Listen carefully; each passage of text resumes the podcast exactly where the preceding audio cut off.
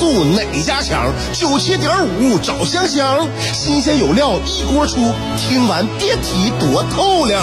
你煮挂面，香香给你握俩鸡蛋；你打麻将，香香拆厅给你点炮；你玩王者，香香负责给你码人儿；你喝闷酒，香香给你加俩硬菜，再陪你对饮成双。没错，娱乐香饽饽就是这么贴心，就是这么带感，就是这么下饭呐！年的欢声笑语，十年的与你相伴，梦想成为经营快乐的百年老店。古人有诗赞之曰：“娱乐香饽饽，越听越雨子。”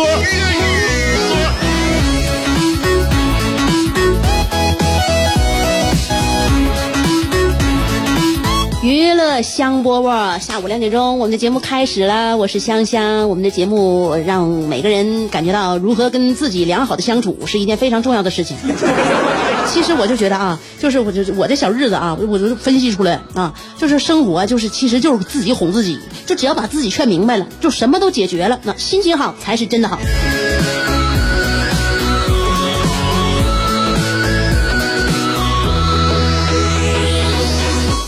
做人得勤快啊，那得得勤快，嗯，而且呢，就对自己跟自己啊，这个这个这个心理活动啊，也得不能稍显怠慢。比如最近一段时间，你觉得你心情不好了，有点消极了啊，你想办法调节自己，你得自救啊，不能不管自己呀、哎，这爱咋咋地吧，就这样吧。你不躺在床上刷手机啊，刷一刷，你就发现啊，越来越消沉啊，啥也不爱干了。就你，你就是说，就像你跟自己相处啊，我觉得就像跟任何一个人相处一样，你觉得哪地方有点苗头不对，就是赶紧改善，就对自己是有帮助的啊。关键时刻能够发现自己问题的，首先第一个人就是自己啊。你是心情好了，你是心情孬了，你是最近有点那个烦躁了，啊，你还是有点暴躁了，还是有点狂躁了，心情是不一样的啊。有的时候你是需要鼓鼓鼓给自己鼓鼓劲儿，你需要有的时候你你你需要让自己稳稳一稳啊，压一压自己啊，所以呢不一样啊，所以你就不能让自己呢上就火上房，也不能让自己呢掉入谷底啊，就就沉入那个的冰点，所以就给自己慢慢调节吧，就调节真的非非常重要，就是说。很多年轻人呢啊，你就是随随着自己性格来，那有的时候你就被自己那个性格当中另外一个人格你牵着走了啊，所以你就吊着自己啊，你就感觉你你。首先，咱们脑海当中是要有一个正确的事儿要做。另外，如果要是跟自己的行为啊，跟这个想象当中那个偏离有点有点越来越大了，就给自己的多多少少的啊，那把把舵啊，感觉哎呀就不行了，偏了，赶紧赶紧扶扶方向盘吧，就这样的啊。你这是你开车的时候偶尔手不扶方向盘，其实是没啥问题的，但你不能一直不扶方向盘吧，对不？所以就是就是行动啊，驱使自己。比如说啊，你各各就小事儿吧。小事儿不就就我就劝劝呢，收音机前很多的那个小孩儿啊，年轻人，尤其刚刚走进社会的年轻人啊，回家立刻洗澡，回家立刻洗澡。我跟你讲啊，就是仅此一项，我就不说别的啊，你别别以为这是非常就是不值一提的啊。我跟你说，仅此一项就可以改变你整个夜晚质量。你你你就品吧，你回家如果不洗澡的话，你就干啥事儿你就觉得哎呦一会儿得洗澡啊，哎呦一会儿还得洗澡。然后呢，你就在家，那你磨磨来磨磨去，一会儿上床上躺着，一会儿上沙沙发上撅着，你就会发现哈，你这沙发床都被你磨磨埋埋汰了。家里边应该整洁，但是如果你进进屋，你马上洗个澡，哎，完事儿了，没有拖累，也没有压力，也没有这个就是就是就是说拖延恐惧了啊，一切都完事儿了，干啥吧，说吧。是做做饭还是追剧？说吧，啊，所以不论什么事儿啊，越拖呀，你就越往后。那人呐，你就拖，你一到家你不洗澡啊？你想你吃完饭呢？吃完饭一会儿合计合计再刷刷手机，刷刷手机再看看一句电视剧，再再洗。你只要拖过十点钟，你今天这个澡就不可能洗。一切的一切都是跟这个有关系的，而且我认为洗澡是这个改善心情非常非常简单、非常非常奏效的一件事儿。那么这么简单的一件事儿就能改善心情，干不不干呢？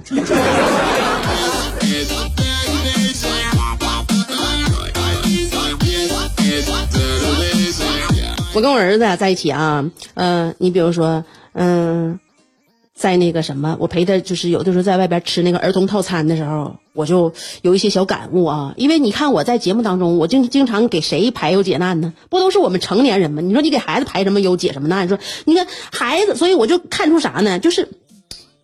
这个儿童套餐里边这个小玩具啊，我就感觉应该立立即取消，把这些小玩具加到我们成人的套餐里边。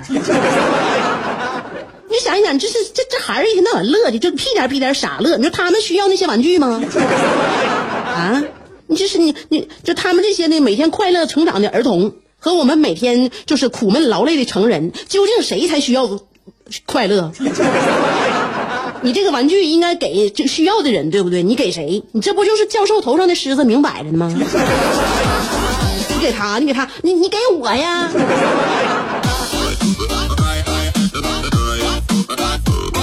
们成年人更需要快乐，更需要安慰啊，更需要玩具。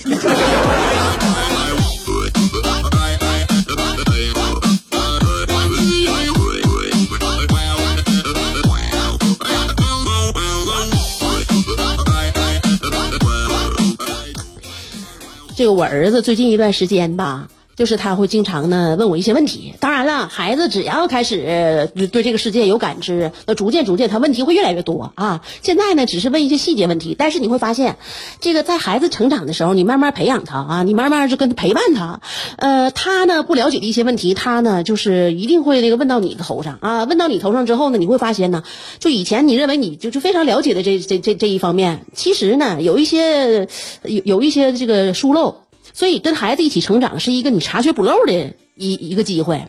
你在跟孩子一起成长的时候，你就逐逐渐查缺补漏，然后呢就把自己就给完善甚至完整了啊。你说是关于就是比如说，我儿子发现呢，哎，我在节目里边早就跟大家说，他在吃这方面他特别上心，他喜欢吃，研究吃，而且他在吃这方面还容易发现问题了呢。所以有人告诉我，教育孩子要从兴趣入手。你兴趣，你兴趣，你你你兴趣入手的话，咱家就非常明摆的，兴趣就是吃。所以呢，他在这个吃的时候啊，跟我交流的是非常的多。那天呢，他问了我一个小问题啊，一下呢就让我就是还真的得合计一下。他问我妈妈，三明治和汉堡有什么区别？你用想吗？是不是？你认为三明治是不是我们从小就吃啊？从小就看是吧？那汉堡呢？你左一个右一个吧唧多少个了？你三明治和汉堡有啥区别？你这玩意儿你是不是那啥呀？你是不是张嘴就来呀？但你仔细合计一下呢？三明治和汉堡为什么孩子要问你这个问题呢？在他幼小的心灵当中，他肯定认为他俩没区别，所以他才会问你他俩有什么区别，对不对？那有什么区别呢？你仔细一想。都是两片面包，中间都加各种的荤的素的，哎，那你说有意思了。这小孩发现问题了，是不是？他认为这俩没有没有区别，所以他问你，那你妈妈，你说一说，你三明治跟汉堡有什么区别？你就是研究这个问题，你想，你搜刮你脑海中所有的图片和你吃过的三明治和汉堡，你会发现三明治有什么样的共性，汉堡有什么样的特点。后来呢，据我的这个，我当时我就给他了一个答案。我觉得这样也不好。如果自己不不太叫得准的话吧，就应该先查，就是考察一下历史资料。你考察明明白白再告诉孩子啊，你不能想当然一拍脑门告诉孩子。但是呢，这我这不就是说是我我也不是一个就是特别稳的性格啊。那孩子问我一个问题的话，我就觉得张嘴能能答的话呢，也比较有面儿。是不简简单单这么一个小问题，你你完到时候你还说我得那个我得翻翻书啊，我得考我得上图书馆考证一下。当然这也但这也这也这也可以。那我那天我就直接给答案了，因为我觉得我在吃这方面我也不含糊啊。那你爱吃你不你随谁呀？你不随你不还随我吗？所以对于三明治和汉堡的区别，我应该有点发言权。我就告诉他我那个儿子妈是这分析的啊。当然了，咱俩我我说完这个之后，咱俩到到时候再那什么，再问问别人，或者是那个查一查，是不是这是不是真是这回事儿？三明治和汉堡它都是那个面包中间加加菜啊，加荤的素的。但是呢，你说这个 sandwich，它是它它是一个大它它是一个大的种类。其实这个 burger 它也是三明治的一种。妈妈觉得啊，就这个 burger 它也是三明治的一种，但是呢，这个 burger 里边夹的肉啊。它厚啊，所以里边夹肉饼的就是 burger，里边夹那火腿片的，你就管它叫三明治就没毛病，就没毛病啊。妈妈，那 hamburger 呢？我说啊，那汉堡啊，汉堡呢就是里边就是夹那个肉牛肉的肉饼的，那就是 hamburger。不知道对不对啊？到时候你爸，你你爸回来问你爸，你爸回来问你爸。嗯，后来我就我就好信儿，我上网查了一下，哎呀妈，好像真叫我蒙对了。你说，所以说吃啊，吃这个这这问题，世界就是共通的。就是你说怎么怎么就我就怎么能就能吃就能吃明白呢？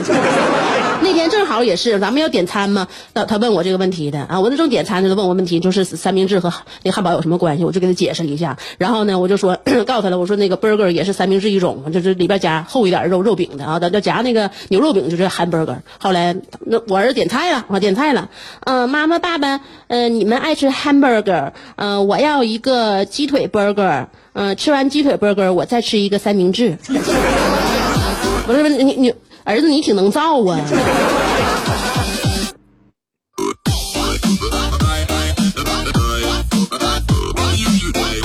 后来我这这那一次的那啥呢，我儿子就说了，三明治呢它不算正餐，只能打打牙祭。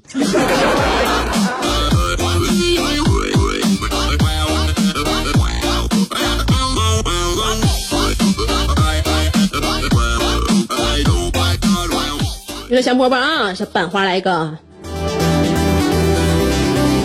在想你的路上颠沛流离，在自己的世界里孤芳自赏，在别人的目光里随遇而安，在快乐的节奏里占山为王。有时候人生不如一幅陶渊明，有时候多情不如一行李商隐，有时候祝福不如一曲蔡国庆，有时候快乐不如一段李香香。娱乐香饽饽，欢迎继续收听。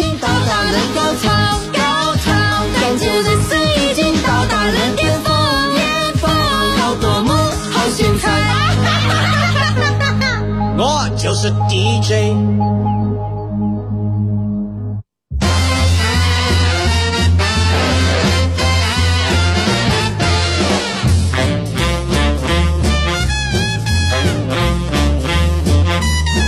所以刚才跟我说，跟大家说，跟孩子一起成长，查缺补漏啊，有一些知识点，你感觉你掌握的挺牢啊，其实根本你就是蒙的，就是蒙的啊，能不能蒙对，就是就像你呢。那个，但是呢，这小孩啊，从小到大问你那么多问题，但是有朝一日呢，你就会发现啊，这个，哎，你有什么问题就要请教他了，哎，早晚有一天呢，你就会发现啊，你知道的没有他多了。就是我放，就跟我爸我妈在一起，就是小时候你说我也是顶下问呐，问这问那，啥这也不会那也不会了，然后就动不动问他点题什么的。那现在你说现在动不动我妈我爸问我点这个啊，你这咋回事啊？那怎么整啊？这这怎么办呢？什么？哎，这个分水岭是从哪儿开开始的？什么时候他俩开始问我问题？然后呢，他俩问我问题比我俩我问他俩问题多，我完全回忆不起来了。但是现在呢，就是基本上有啥事儿呢，他俩请教我啊。完，在我眼中呢，他俩啥也不知道，就这样的。这个是什么时候开始发生演变的呢？就是我跟我儿子，我们就是跟下一代这个呃，是是是在哪一年哪一月哪一天会发生这样一个转折呢？我是等待着那一天的到来。感觉我爸认认真真的问我一个问，不是这算问不算问我问题吧？啊，就他带有疑虑的话，就是想想那个咱俩唠嗑，好像有这么一个问题让我那个挺印象深刻的，就是那个我考试的时候嘛，咱们那个模拟考啊，模拟考那时候我们的考试就是答题卡了，呃，是用答题卡的。后来我爸看我一个答题卡，他就非常不解，因为这个答题卡在对他来说非常非常的陌生，他们以前上学哪有这个呀？他就看我答题卡，说：“哎呀，姑娘，你这。”你们你们这个卡片是干啥的？我这是答题卡，答题卡，这咋答题呀？这不是这不是 A B C D 选项吗？然后你就用那个二 B 铅笔在这个选项上面把这个选项涂成那个满满的小方块，把这格涂满。我爸说：“哎呀，都这样的我都没见过，你这答题卡怎么像彩票一样呢？”我跟他说：“爸，其实那个是就是实质性质，它跟彩票也差不多。”一一半一半几率靠蒙。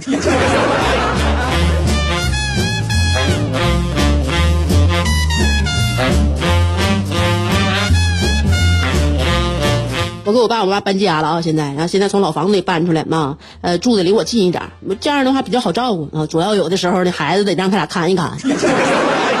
我得解放解放啊，解放一下自己。嗯，我给他俩搬家的时候，我就发现呐，这个搬家的东西啊，你看那个原来的那个房子啊，你们觉得没有什么想那个想要的啊，但是房卖了都给别人留下了。但是自你就是把剩下东西搬走，我发现一搬也也挺老多呀。最闹心的是有很多啊，有很多那个就是从老房子里搬出来的东西啊，这不都打那个打纸壳箱吗？都打纸壳箱装箱，装箱搬到那个新家之后呢，你就发现啊，把那些就是必用的必用品啊拆开之后就用上了，然后还有好多好多的纸壳箱子，你就不拆，你就不拆，东西也不往外拿。但是呢，就对正常生活丝毫没有影响。那我就不明白了，这里边装的什么玩意儿？现在就是家搬完了，搬完了呢，就是该用的、该拿的都从箱子里拿出来了啊，床品呐、日用品呐、锅碗瓢盆啊什么的，该拿都拿完了。拿完之后呢，现在我爸我妈在新家住的非常好，住了一段时间，但是有若干个大箱子里边那东西根本就没拆封。但是呢，虽然说也没没拆开，也没用着，嗯，生生活照样过，过得还挺好。所以我就想呢，这纸盒箱里面装的到底到底是啥？为什么不用还不还还还还还不扔呢？根本也用不上啊！那啥时候能拆开？所以说，就是告诉大家，就是如果搬家当天，如果你不一口气儿把所有的箱子都拆好、都放好的话，那很有可能就这些大箱子里边这些东西都会原原本本的装在箱子里边，就成为你的全传家宝。这就是这这就是你没拿出来东西，就永远就拿就不不用拿出来了。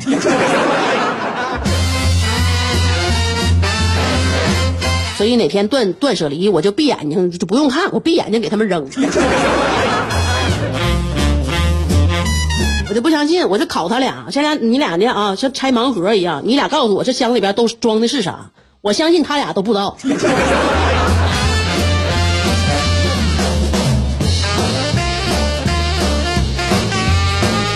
所以呀，就是说我们呢，嗯，有很多物件啊。就像我们尘封已久的记忆一样，既然你想都想不起来了，赶紧格式化清理 啊！只把快乐留给自己啊！快乐就在娱乐香饽饽。明天我们接着说。